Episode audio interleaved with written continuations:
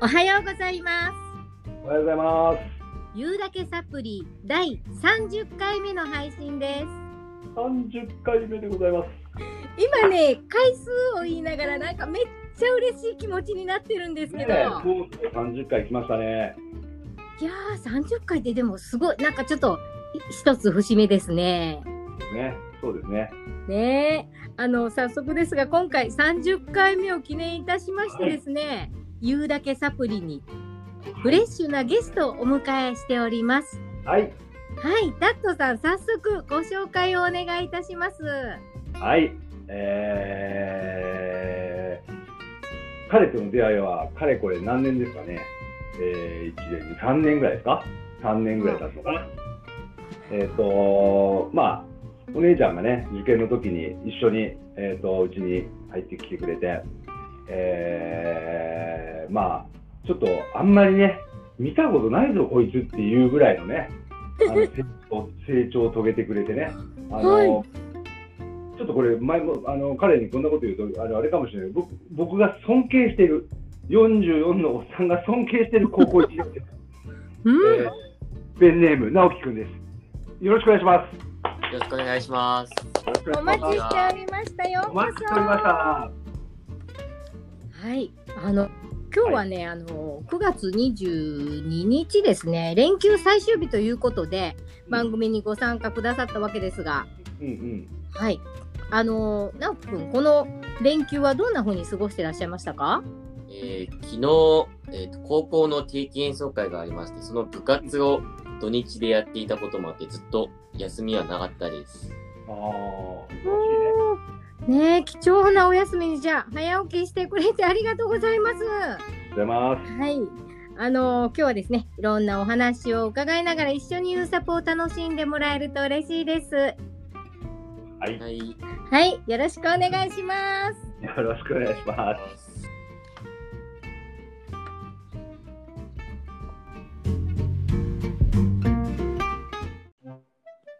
ゆうだけサブリ聞いてね。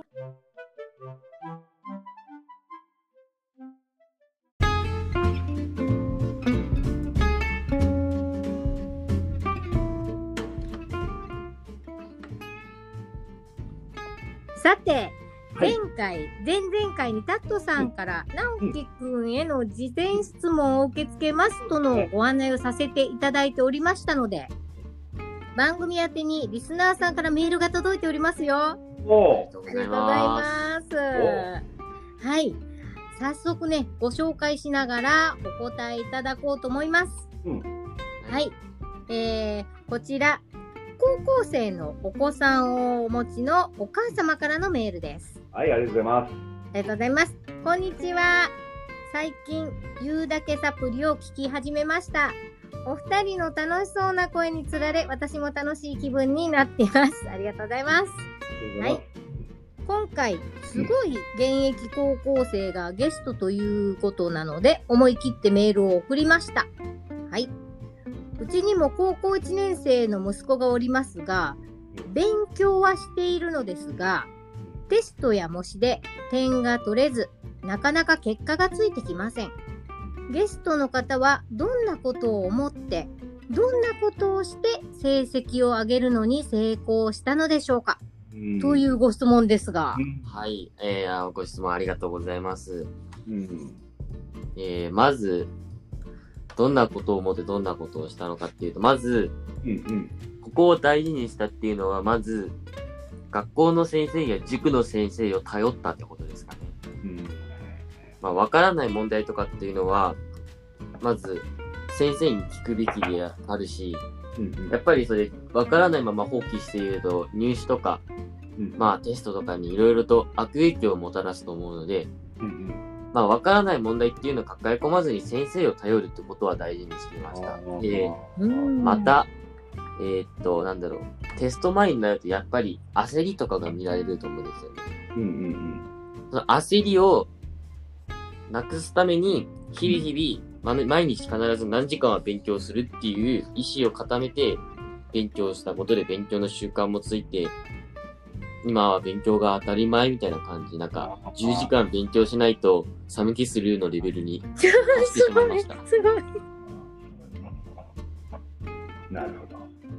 すこんなごい感じねですはいとりあえずまあこの質問の答えはもう自分はもう最初底辺だったので絶対もう底辺から抜け出したいっていう強い思いで努力に努力を重ねたという感じです。あーうーん、すごいですね。いや、本当にすごいね。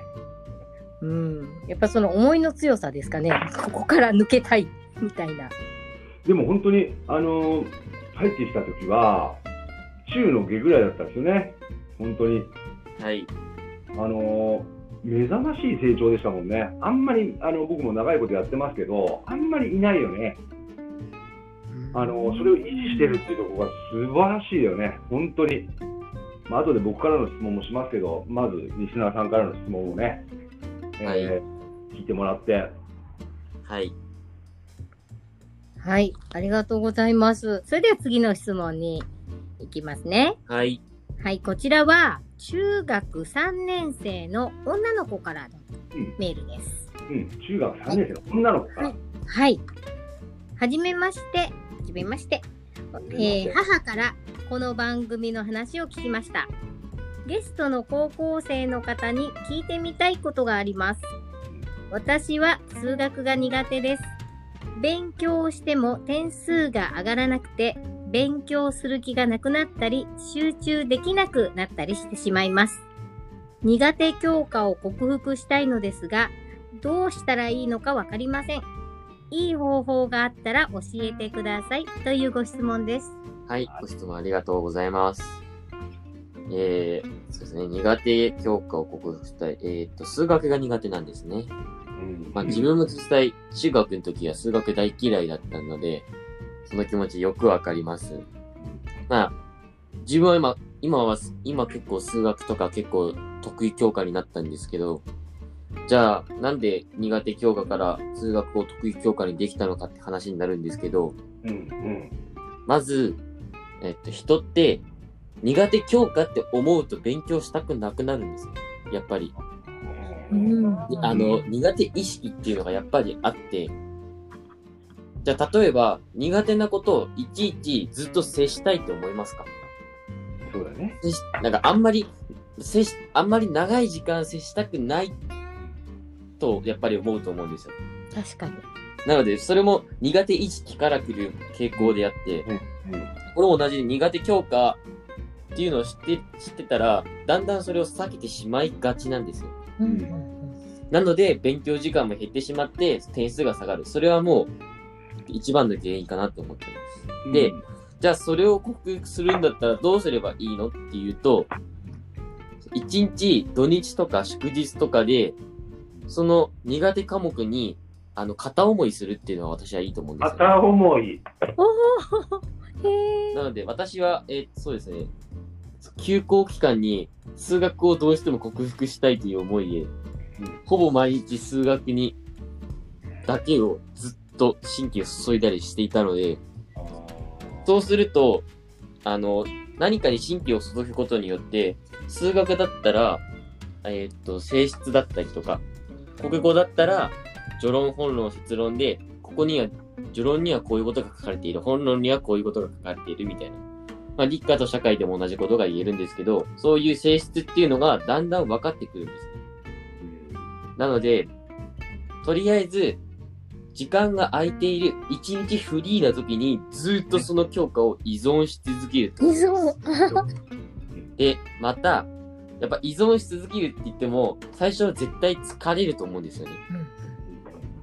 なので、疲れると思うので、まあ、休憩も大事なんですけど、休憩はこの時、自分は最大1時間の休憩をとってました。1時間で結構長いと思うんですよね。うんでも、意外と苦手教科の勉強した時にうんうん結構疲れるんですよね。やっぱり。うんそうだろうなね。ので、20分とかの休憩だと、またやるのかよみたいな感じの思いが、また蘇ってきたりとかするので、うんこの休憩時間っていうのは長く、あの、わざと取った方がいいなっていうのは思いますね。うまあまいそんな感じです使い方だね。はい、ありがとうございます。ちょっとあれだよね、その人間関係に見える、ちょっとは距離を置くとかね、多少こう、時と近づかない時と、みたいな、は素いうん晴らしい片思い、方をねね、距離を取るとか、うん、そういうふうに例えて、あ面白いですね。ソーシャルディスタンスですね。うまいなるほど。はい、ありがとうございます。はい。はい、ご質問いただいたお二方、いかがでしょうか何かご参考になれば、はい、はい。嬉しいです。ありがとうございましありがた。とうございます。あの直樹君ね、はい。僕の方からじゃあ、いくつか聞きたいんですけどね、はい。あの僕、あの不思議に思うことがあって、はい。あの直樹君って、その勉強だけじゃなくてね、はい。例えばあのお母さんに「あの直樹いますかな?」って言って電話したら今走りに行ってるとかねそういう時があったんですよ前にね。はい。うん、そのなんていうかな本当だったら遊びたいはずなんだよね。はい。うん、そのその欲求はどこに行っちゃったのないの遊びたいっていう欲求。なもちろんあります。うんうんえー、なんだろう。遊びの気持ちもあるんですけど、うん。うん、なんだろう。遊ぶ時間がないというのがただ言葉で言うと正しいのかと思うんですけど、うんうん、あの、部活をやって帰ってくると、うん意外と時間がないんですよね。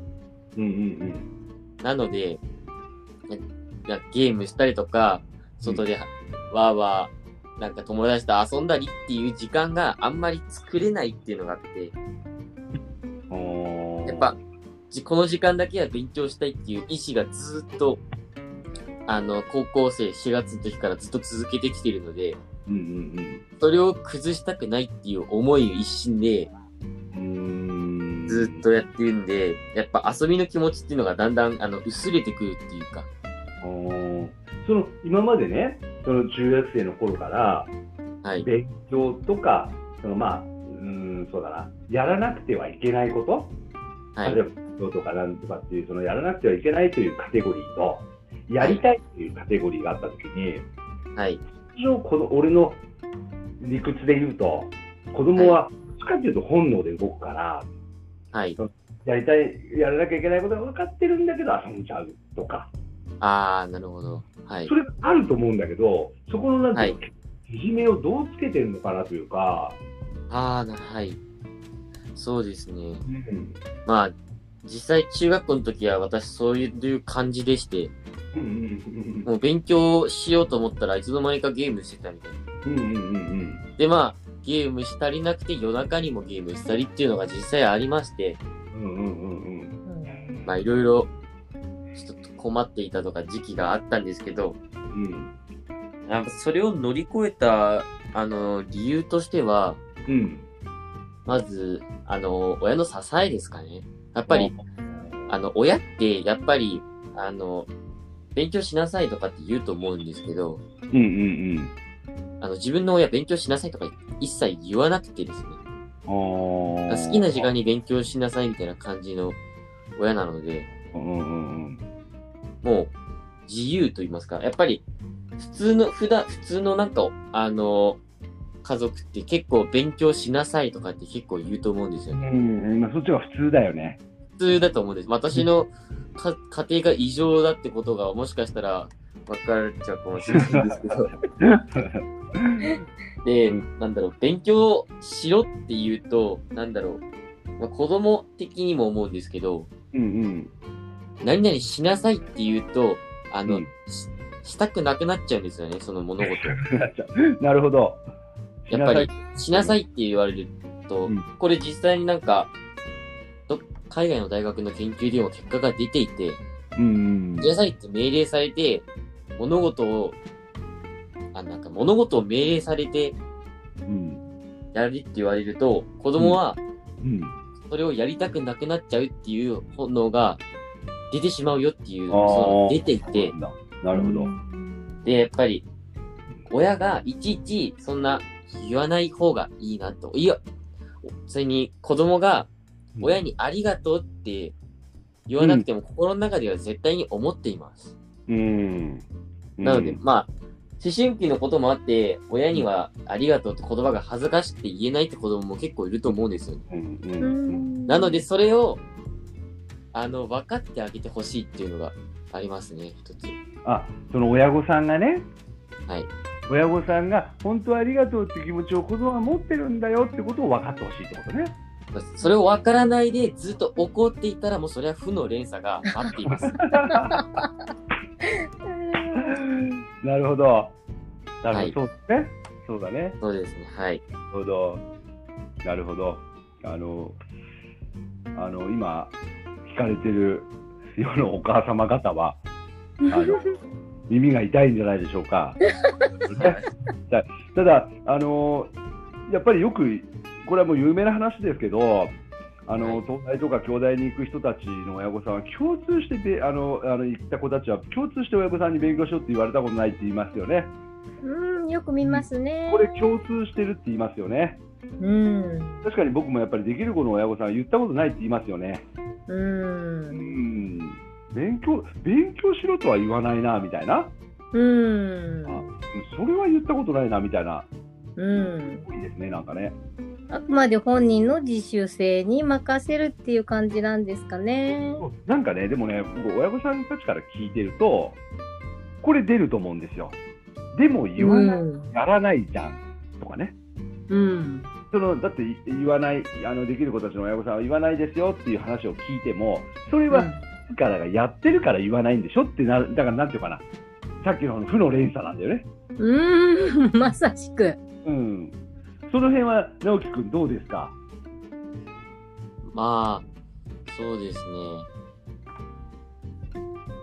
えー、なんでしょう。やっぱりでも、うんあの、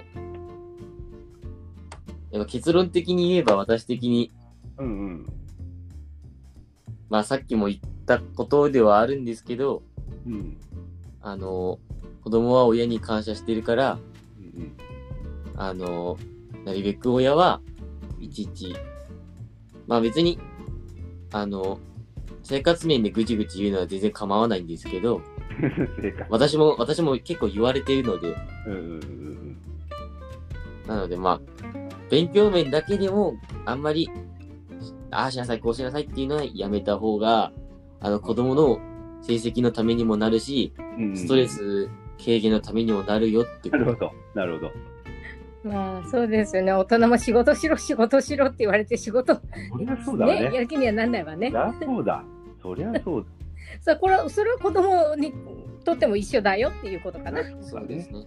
なるほどね。なるほうどん結局だからあれですねそのその負の連鎖をうん。断ち切るためにはうん親御さんは自分の仕事として信じて待つのが私の仕事なんだって思うことなのかもしれないしやっぱり見守るが入ってくるとこですね。であげるという仕事をするのが親御さんの仕事だし子供は子供で自分のやりたいことやらなきゃいけないことをやるといううん。お互いの問題ってことですね。そういうことになりますね。うんうん。ねやっぱ深いな、はいラブは。ありがとうございます。あとですね、あのーはいまあ、もう本当は今、時間の関係もあるんでね、全部は全部は言えないんですけど、 はい。あのーこう自分の夢みたいなはい。ものっていうのはありますはい、あります。ああそのまあちょっともしよかったら差し支えなければいいですか聞いてはい、大丈夫です。うんお願いしますえー、そうですね。私の夢は、うんえっ、と、音楽の先生ですね。はい。ああ学校の先生です。うん、音楽やってるもんねはい。えっ、と、まあ、なりたい理由としては、うんえっ、と、まず二つありまして、うんうんと、まず一つ目が、うんえっ、と、私は、あの地域の方々にいろいろ支えられてきているので、うんやっぱり、あの、地域の皆様方にも恩返しをして、まあ、それの教育に携わっていければなっていう思いと、うんなるほうんまあ、それ、まあ、いわゆる地域を盛り上げたいってことですね、教育で。うん。で、また、えーそうですね。やっぱり、音楽って好き嫌いがやっぱり分かれると思うんですよね。どうんちなみに、あの、皆さんはお好きですか、音楽。音楽大好きですね。ですよね。なんか、音楽大好きって人もいれば、音楽嫌いって人もいるんですよね。うんなんか、でも、日頃みんなは必ず、一日どっかで音楽っていうのは聴いてると思うんですよ。うんうんうんうん日常にある音楽をどう楽しむかっていうのを、ちょっと音楽嫌いな人でも広めたいなっていうのがありまして、あーそれで教師を目指そうと思いました。うーん。高校1年生の頃にこんな志を持ってました か本当に明確すごく明確何何の高校生じゃないな、本当に。本当に高校生の時、僕、マジでこんな、こんな高層な立派な考えなかったですよ。1ミリも。私もそうかなう本ん当になかった。ありがとうございます。はい。あの、どうしてそういうことになるのか、まあ、そこまでね、来るとちょっと長くなっちゃうからあれだけど。あ、でも手短にお伝えします。あうん。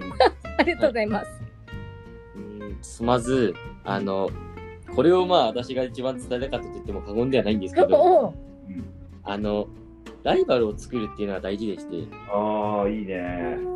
で、私今、自分と大体同じレベルのこと今ライバルをしていて、うん、次の来週のテストで競ってるんですけど、うん、で、その子と競っている時にルールっていうのがあって、うんうん、勝った方は相手を、負けた相手を煽っていいっていう。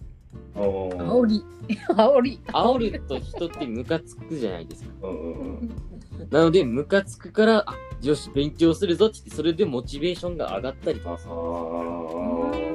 ーへーね逆に、あの、負けた人が次勝ったってなると、煽り返しで、繰り返し。勝ったと思って、じゃあ次も勝ってやるって、勝った方にもモチベーションが上がるわけですよ。あそれなので、ね、煽りっていうのを加えていくっていうのが、私なたるちほのど。ちょっそと、のライバルは、はい。